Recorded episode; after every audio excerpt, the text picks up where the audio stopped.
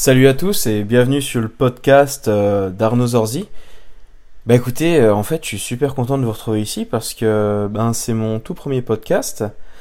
Et donc euh, pour commencer, j'avais envie de vous parler du droit à l'erreur. Alors le droit à l'erreur, on en parle beaucoup en fait ces derniers temps, c'est même devenu un sujet d'actualité. Mais concrètement, ça veut dire quoi et surtout à quoi ça pourrait bien servir dans les entreprises? En fait, par rapport à une erreur, vous avez trois réactions. Avant de commencer, par contre, je voudrais vous demander quel est votre degré de tolérance face aux erreurs? On réagit pas du tout de la même manière face aux erreurs. Hein. Prenons un cas tout simple. Euh, vous confiez une tâche à quelqu'un, peu importe, qui que ce soit, au niveau personnel ou professionnel. Dans le but, par contre, qu'il soit parfaitement réalisé. Et à la fin, ben, vous vous rendez compte que le résultat attendu n'est pas au rendez-vous. Et là, vous avez plusieurs réactions qui sont envisageables. Trois réactions en fait. En gros, la première, vous allez vous fâcher. La deuxième, vous allez faire à la place de. Et la troisième, vous allez accompagner. On va détailler les trois. Alors dans la première, vous vous fâchez. Vous répondez qu'est-ce que c'est que ce résultat? Je t'ai fait confiance et voilà ce que tu me délivres, c'est pas possible. La colère, c'est une des premières réactions qui vous vient à l'esprit dans ce type de cas. Et c'est humain. Nous avons fait confiance, vous avez laissé un temps d'exécution. Et pourquoi? Pour ça mais en manifestant votre mécontentement de la sorte, en fait, euh, vous allez créer de graves conséquences chez votre interlocuteur. En fait, la personne en face de vous, elle va pas comprendre votre réaction. Elle va se fermer ou elle va exploser. Euh, vous allez briser la confiance. Euh, la personne en face de vous va être de moins en moins moteur parce qu'elle aura peur de mal faire et du coup elle prendra plus d'initiative. Donc ça, c'est le premier cas quand vous allez vous fâcher. Le deuxième cas, vous allez faire à la place de. Alors comme réponse, vous allez pouvoir, la personne vient vous voir et euh, comme réponse, vous allez pouvoir lui donner, ben je n'aime pas le résultat, mais de toute façon, on n'est jamais mieux servi que par soi-même. Bam. Ou mettez tout sur mon bureau, je m'en occuperai plus tard.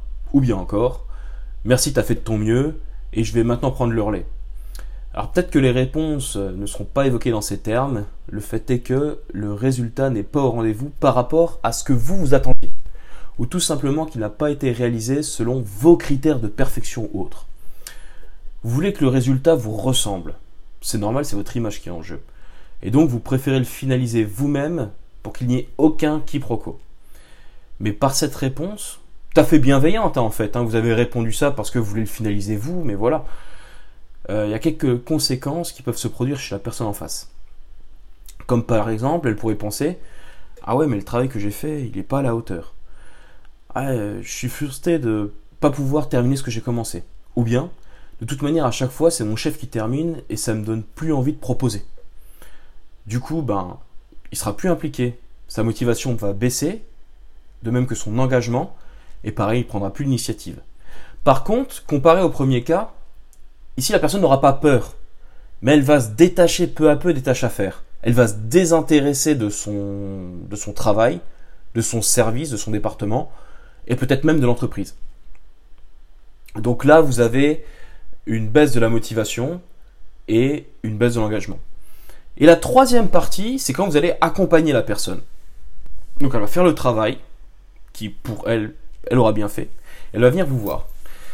Et vous, vous allez pouvoir lui répondre Merci pour ton implication, super résultat. J'ai juste quelques questions à te poser. Et là, vous allez la mettre en questionnement. Vous allez lui poser Et si? Et vous allez proposer des choses. Et si? Et qu'est-ce que, quelles conséquences cela aurait sur un résultat final, ou bien si on mettait ça en place, qu'est-ce qui se passerait? Et à la fin, vous allez terminer par N'hésite pas à revenir me voir si tu as besoin, ma porte est grande ouverte. Euh, ici, vous changez carrément de posture, quoi. Vous n'êtes plus un parent qui donne des ordres à un enfant, mais vous êtes un adulte qui, qui collabore avec un autre adulte, mais qui le challenge. Ça a plusieurs bénéfices. La personne en face de vous se responsabilise elle se sent utile, reconnue, et elle est assignée d'une mission qu'elle veut et maintenant qu'elle se doit de réaliser. En lui donnant une seconde chance, euh, elle sait qu'elle n'a plus le droit à l'erreur. C'est une pression suffisamment motivante qui lui permettra de trouver la solution adéquate, mais surtout de ne plus aller dans la même direction. De plus, cette personne-là ne se sent pas seule face au problème. Bah, c'est normal, vous êtes avec. Vous allez l'accompagner maintenant tout au long du processus Cette solution va bien au-delà de la simple bienveillance. Elle permet de renforcer la confiance d'un individu en le motivant et en le laissant libre de faire des choix. Des choix qui lui permettront, bah en fait, tout simplement d'apprendre de ses erreurs. Pour conclure, en fait, faire d'erreurs, c'est humain, on fait tous des erreurs, vous en faites, j'en fais également, on est tous en train d'en faire. Et nous avons tous une manière différente de réagir face à un résultat qui ne nous convient pas. Certains assimilent l'erreur à un échec ou à un blocage, d'autres vont l'assimiler à un moyen d'amélioration. Les trois réactions sont légitimes. On a le droit justement de réagir euh, de la manière dont on veut réagir. Bah, notamment si on n'a pas le temps. Imaginez, si vous vous énervez à un moment donné, c'est que vous n'avez peut-être pas le temps justement. Euh, vous pouvez pas laisser le temps à la personne de, de retravailler derrière pour retrouver une nouvelle solution.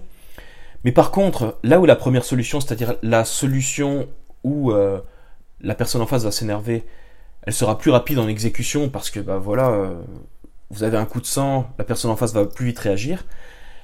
Et eh ben elle sera plus lente en termes de motivation et d'autonomie et vous serez en train de détruire tout ce que vous avez mis en place au préalable.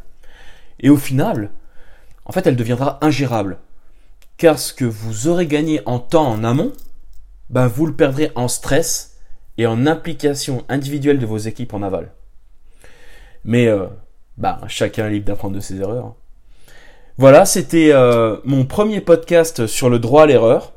Je vous souhaite de passer une excellente journée, excellente soirée, excellente semaine et à très bientôt. Au revoir.